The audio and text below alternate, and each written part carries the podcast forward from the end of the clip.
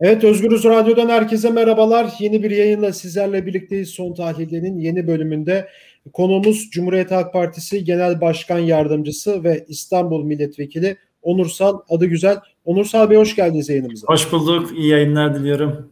Teşekkür ederim. Çok sağ olun. Evet Türkiye son 10 gündür 128 milyar nerede diye soruyor. İktidar ise 10 gündür 128 milyarla ilgili çelişkili açıklamalarda bulunuyor e, ve aslında uzun bir süredir de muhalefet ilk defa en azından bizim takip ettiğimiz kadarıyla kendi gündemini yarattı ve iktidarı buna karşı açıklamalar yapmaya da e, sıkıştırdı, zorlaş e, tat zorlaştırdı. E, biraz muhalefetin bu durumunu ve 128 milyar dolar nerede kampanyasını e, konuşacağız ve gerçekten de nerede bunu da soracağız Onursal adı güzele. İlk önce şuradan başlayalım Onursal Bey. Yani uzun bir süredir iktidar genelde gündemi belirlerdi. Muhalefet ona göre açıklamalar yapıp yol haritası belirlerdi. Her ne kadar muhalefetin kendi içerisinde özel gündemleri olsa da görünür çok kılınmıyordu. iktidarın e, gündeminden kaynaklı. Ama son 10 gündür biz e, muhalefetin gündeme yön vermesine tanıklık ediyoruz ve çok ciddi bir soru aslında. Yani ciddi bir problem aynı zamanda. 128 milyarlık Merkez Bankası'ndaki rezervin eritilmesini Cumhuriyet Halk Partisi öncülüğünde muhalefet soruyor. Yani e, şuradan başladı. Muhalefetin bu e, yeni gündem belirlemesini, iktidarı buna açıklamaya zorlamasını ilk önce nasıl değerlendiriyorsunuz? Ee, öncelikle şunu söylemek isterim. Tabii ki iktidar algı yönetmek için sürekli suni gündemler yaratıyor. Suni mağduriyetler yaratıyor ve bunun arkasına gizleniyor. Son bir yıldır bunu net bir şekilde izliyoruz. Cumhuriyet Halk Partisi olarak biz aslında e, gündemin oluşturulması noktasında e, muhalefet partileriyle birlikte önemli adımlar attık. Tabii 128 milyar dolar e, gerçekten e, çok ilgi çekti. Çünkü hayal edilemeyecek kadar büyük bir e, meblağ ve bunun e, Merkez Bankası rezervlerinden erimiş olması aslında Türkiye'de yaşayan 84 milyon vatandaşımızın geleceğinin elinden alınması noktasında etki yapacak kadar büyük bir etki yaratıyor. Tabii asgari ücret belirlenirken Cumhuriyet Halk Partisi son birkaç ayı gözden geçirdiğimizde bir gündem yaratmıştı. Gara operasyonunda hem terörü kınarken ve eksikleri söylerken hem de iktidara hesap sormuştu. Neden böyle bir operasyon yaptınız ve bu insanların ölümüne sebep oldunuz diye. Yine çok yakın zamanda gündemi belirleyecek önemli adımlara imza atmıştık. Tabii 128 milyar dolar sorusu da genel başkanımızın aslında uzun zamandır dile getirdiği, aylar öncesinden bu rezervlerin azaldığına dikkat çektiği bir sürecin sonucunda iki hafta önce Cuma akşamı bir tweet attı biliyorsunuz. 128 milyar dolar nerede dedi. Ve bu organik olarak öyle bir yayıldı ki yüz binlerce insan ki ben bir rapor çekmiştim 200 binden 273 bin hatta daha net bir rakam vereyim organik farklı hesap bu konuyla ilgili tweet atmıştı ilk etapta daha ilk aşamasında. Sonrasında tabii ki biz aynı zamanda bunu bir 360 derece kampanya olarak işte vatandaşlarımız her yerde görsün ve bunu sorgulasın istiyorduk. Çünkü dediğim gibi hepimizin ortak değeri olan bir rezerv var ortada ve bu rezerv birilerinin kişisel hırsları yüzünden, yanlış ekonomi politikaları yönetimi anlayışı yüzünden. Yani ekonomiye girişte bile bildiğimiz, ben mühendisim açıkçası bir ekonomist değilim ama riskler, faiz, döviz, enflasyon arasındaki ilişkiyi tersten başlatarak çözmeye çalışan. Yani ben dövizi baskılarsam, faizi baskılarsam enflasyon düşük olur. Böylece ben ülke ekonomisini yönetirim diyebilecek kadar böyle kör bir anlayışla riskleri azaltmadan Türkiye'yi bir uçurumun kenarına getirmişler ve 128 milyar dolar rezervin de erimesine sebep olmuşlar. Neden erimiş bu rezerv? Çok basit aslında. Doları frenlemek için. Yani dolar artmasın diye ne yapması lazım? Bir yandan da faizi arttırması lazım. Tabi Cumhurbaşkanı'nın çok ilginç de bir teorisi var. Bu teori de kabul edilebilir bir teori değil. Ben ekonomistim diyor ama e, Sayın Genel Başkanımız da dedi ki iyi ki doktor değil dedi bu pandemi sürecinde. Gerçekten öyle. E, ekonomist oldular ama. Yani şimdi doktor da oldular bu pandemi sürecinde. İşte pandeminin ha- ama halimiz ortada. Yani bugün Avrupa'da birinci sıradayız. İşte 62 bin vakaya yaklaştı. Dün 300 60 vatandaşımız vefat etti. Artık söylenecek söz yok bu noktada. Böyle basit bir meseleyi aslında riskleri azaltıp, dünyaya güven verip, şeffaf davranıp, pandemi sürecinin de etkisini azaltma fırsatı varken ki muhalefet partileri de gerekiyorsa para da basabilirsiniz. Önemli olan vatandaşın bu süreçte mağdur edilmemesi demişken dönüp bunların hepsini görmezden gelip bir de zımni protokollerle kimsenin haberi olmayan protokollerle sonra çıktı ortaya. İşte Merkez Bankası yetkisini götürüyor. İşte Hazine Bakanlığı'na devrediyor. Ama ben bir şey söylemek istiyorum. Belki yetkileri devredebilirler ama sorumluluk hiçbir zaman devredilemez. Burada hepsinin sorumluluğu var. Bu bir sorumluluktur ve ülke yönetmenin de ayrı bir sorumluluğu vardır. Bu sorumluluğu yetkileri devredebilirsiniz, delege edebilirsiniz ama bu sorumluluktan kaçamazsınız. Ben önce onu söylemek. Ya benden önceki dönem olmuş. Başka biri yapmış, bakan yapmış. Böyle bir anlayış söz konusu bile olamaz. Tabii billboardlarda da yer bulmasını istemiştik biz. İşte öyle, özellikle vatandaşlarımız sokağa çıktığında bu 128 milyar doların nerede olduğunu sorsunlar. Parasını ödediğimiz billboardlar bir gece vakti işte kaldırılmaya başlandı. Niye bunu kaldırıyorsunuz? İşte sarayın silüeti varmış üzerinde. E bunu kaldıralım. Sarayın silüetini kaldırdık. Yine aynı uygulamalar. Gördük ki bu, bu sorudan korkan bir iktidar var. Yani o kadar çok korkuyor ki bu, bu sorudan vatandaşın hesap sormasından. Bunu açıklamaktan o kadar korkuyor ki acaba bunu susturabilir miyim dedi. Ve bu anlayışla sonra baktık ki billboardlarda işte özellikle billboardu kiralayıp bizden para alan şirketler de çekilmeye başladı. Biz onlar aslında saray silüetini çıkarıp sadece 128 milyar dolar nerede afişlerini de gönderdik. Onları da asamayacağını söylediler.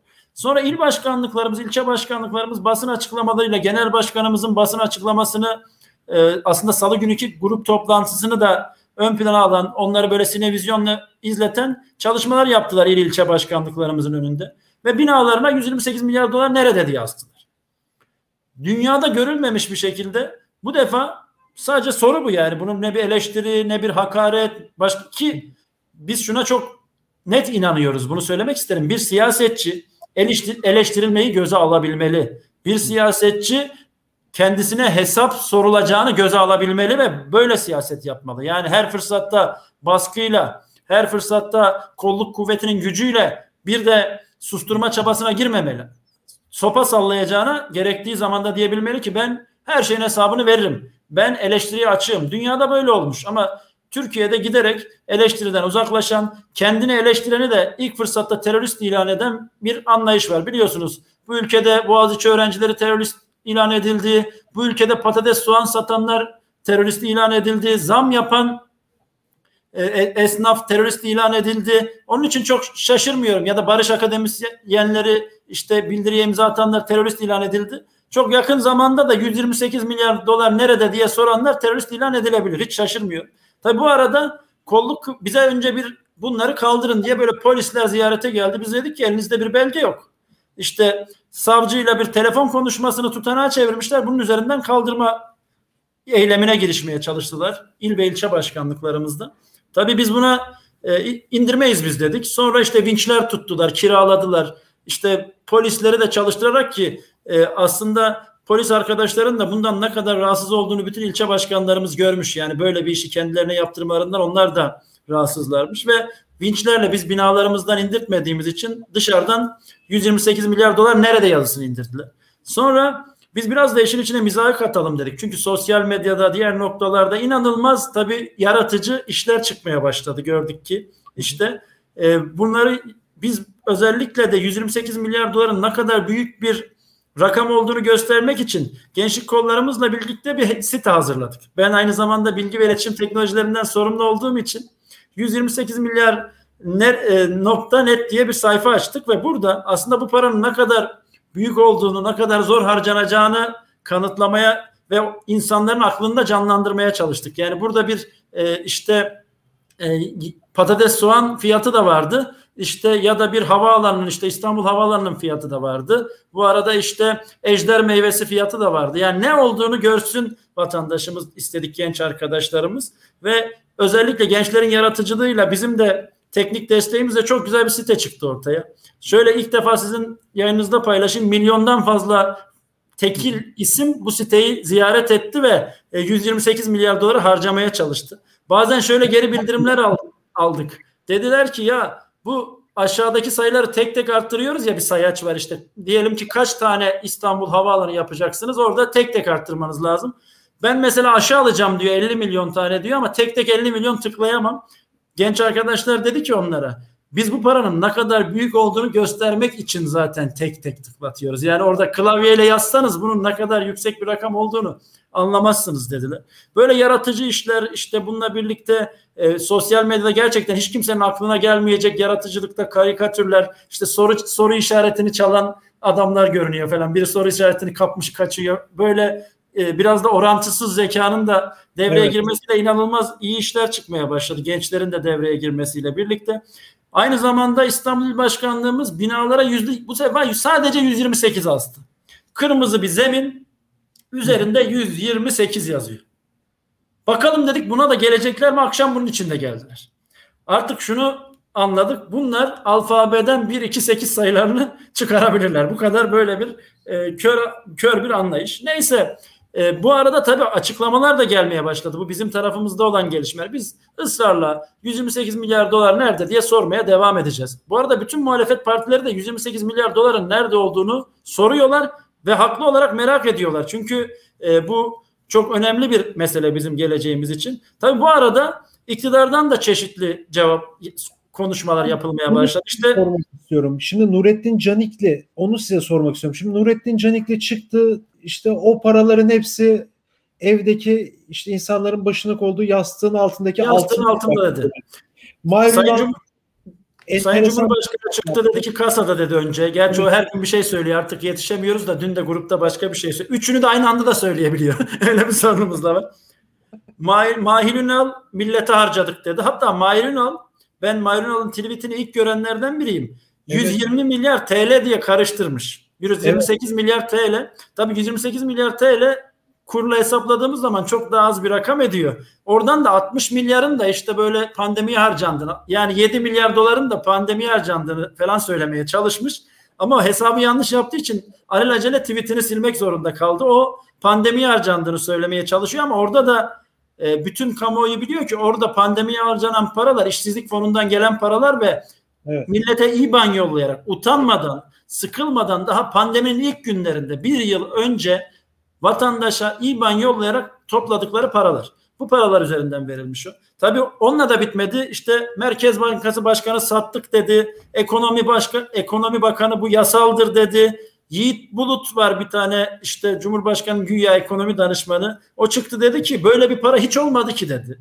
Böyle her evet. gün bir şey dinledik. En sonunda da Adalet Kalkınma Partisi en iyi yaptığı işle dün bir video ki üzülerek gördüm bir de TRT de bir belgesel hazırlamış. Yani devletin kanalı olan TRT hepimizin vergileriyle ayakta duran hatta bizim aldığımız dijitaldeki ürünlerin vergilerini de ek olarak alan TRT çıktı bir de bir belgesel yapmış. Belgeselde de CHP zihniyetini eleştiriyor yani. Başka bir hikaye yok. İşte Sayın Cumhurbaşkanı çıkmış. Sedef Hanım yıllardır Adalet Kalkınma Partisi'nin kullandığı yöntemi anlatır. Der ki bu Adalet Kalkınma Partisi'nin yöntemi. Ortaya bir yalan atar ve bunu büyütür. İşte biraz önce konuştuğumuz algı yönetimleri gibi. İşte yaşadığımız işte 104 amiral olayında olduğu gibi Boğaziçi meselesinde olduğu gibi hep böyle farklı bir algı yaratıp mağduru oynamak, suni mağduriyet yaratmak Cumhuriyet Cumhurbaşkanı'nın en sevdiği iş. Yani işte e, bir e, siyasetçinin bazen şunu bile yapıyorlar. İşte Cumhuriyet Halk Partisi'nin hiçbir kademesinde görev almayan eski bir milletvekili bir laf ediyor. Buradan da bir mağduriyet yaratmaya çalışıyorlar. İşte biri gidiyor camilerde Çavbella marşı çalıyor. Bunu Cumhuriyet Halk Partisi'ne mal etmeye çalışıyorlar. Bir Cumhuriyet Halk Partili gençlik kolları başkanı gidiyor diyor ki bu vefa gruplarında bu paralar, bu yardımlar kime gidiyor, hakkına gidiyor mu onu terörist ilan etmeye çalışıyorlar. Halbuki devlet yöneten bunlar. Devleti yöneten sizsiniz. Bu halka hesap vermesi gereken sizsiniz. Bunu göz ardı edip algı yönetimiyle ayakta tutmaya çalışıyorlar.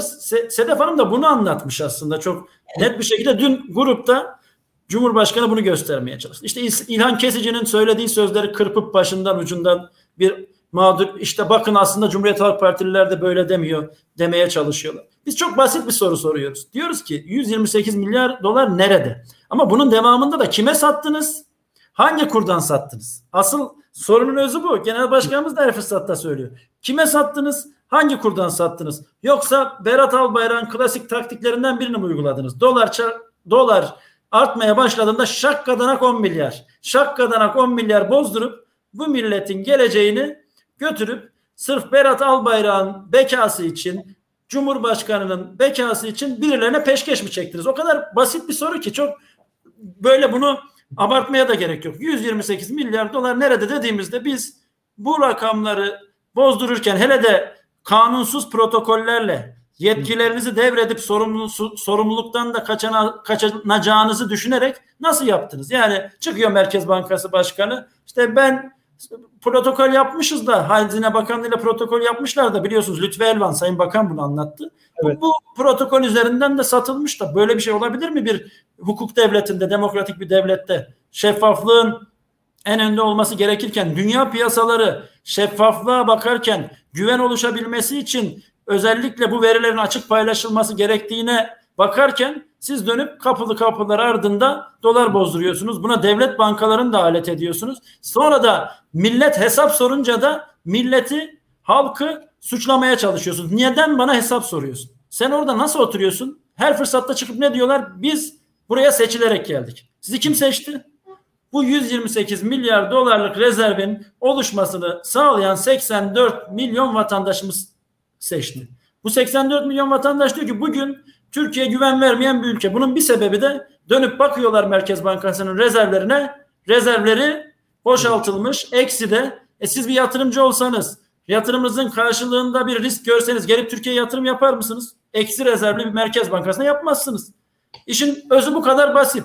Ama bir haftadır hatta neredeyse ikinci haftaya gidiyor. Bir hafta demeyeyim artık yarın 14 gün olacak. Evet. 14 gündür görüyoruz ki Adalet Kalkınma Partili bir tane yetkili tatmin edici bir cevap vermedi. Sayın Cumhurbaşkanı da dün yine topu taca attı. Açıklarken de hiçbir detaya girmeden şöyle olmuş bana bunu soramazsınız bu böyle olmuş.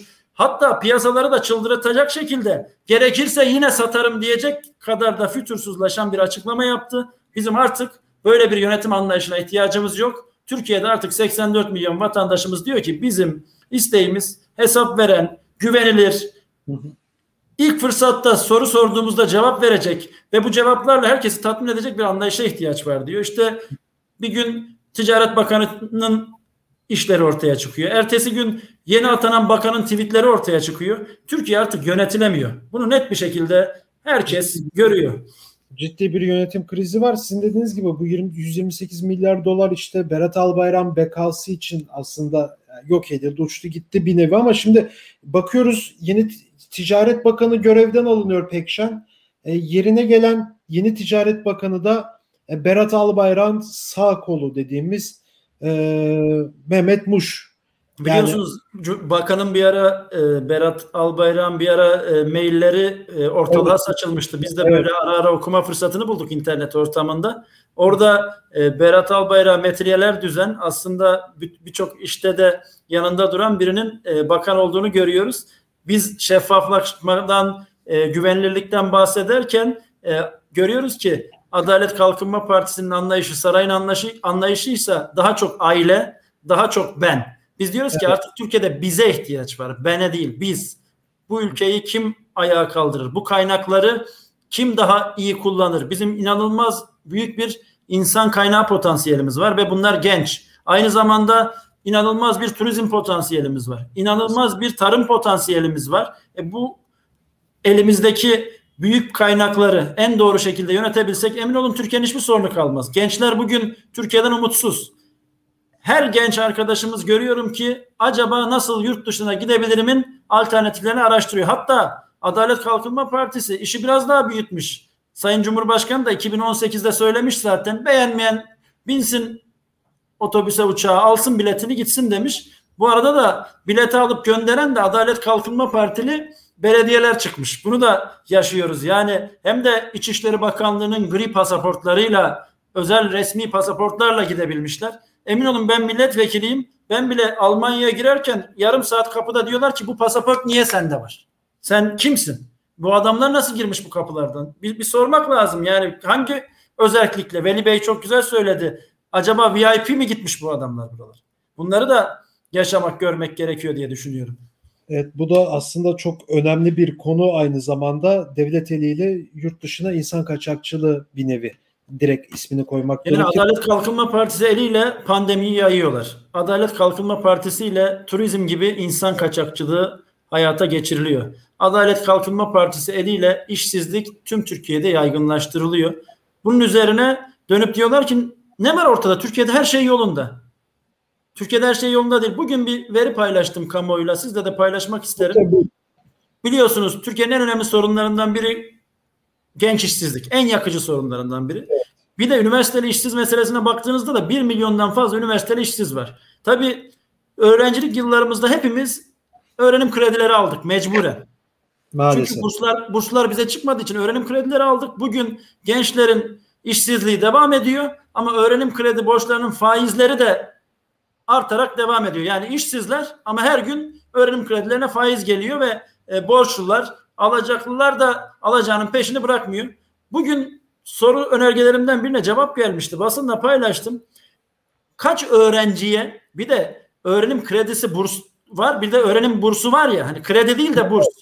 Kaç öğrenciye burs veriyorsunuz diye sordum. Yüzde altı bile değil. Yani Türkiye'deki üniversite öğrencilerinin yüzde altısına bile burs veremeyen bir devlet var karşımızda. Sonra her şey yolunda diyor. İşte öğrencinin yakasına yapışmış.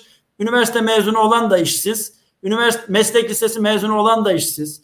Böyle ilkokuldan mezun olmuş kardeşimiz de işsiz. Böyle bir yönetim anlayışı var.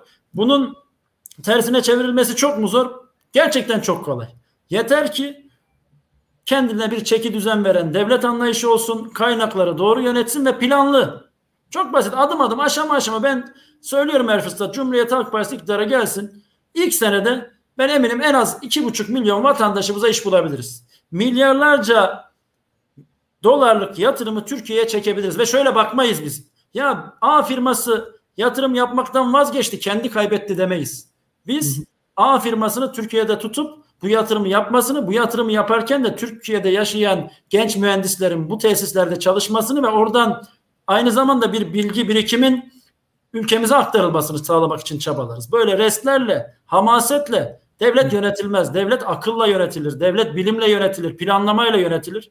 Bu fırsatları hayata geçirebilecek ortam da Türkiye'de var. Yeter ki ülkeyi yönetenler ben değil biz desin. Benim çevrem değil, 5 tane müteahhit değil. Türkiye'de 84 milyon vatandaş bu kaynaklardan yararlansın desin. Emin olun hiçbir sorunumuz kalmaz. Evet. Çok teşekkür ederim programa katıldığınız için Onursal Bey. Ben çok teşekkür ediyorum. Başka bir yayında buluşmak üzere. Herkese çok selamlar diliyorum. Evet, Cumhuriyet Halk Partisi Genel Başkan Yardımcısı ve İstanbul Milletvekili Onursal adı güzelle birlikteydik. 128 milyar dolar nerede? Kampanyasını da konuştuk aynı zamanda. Başka bir programda görüşmek dileğiyle. Hoşçakalın. Teşekkür ederiz.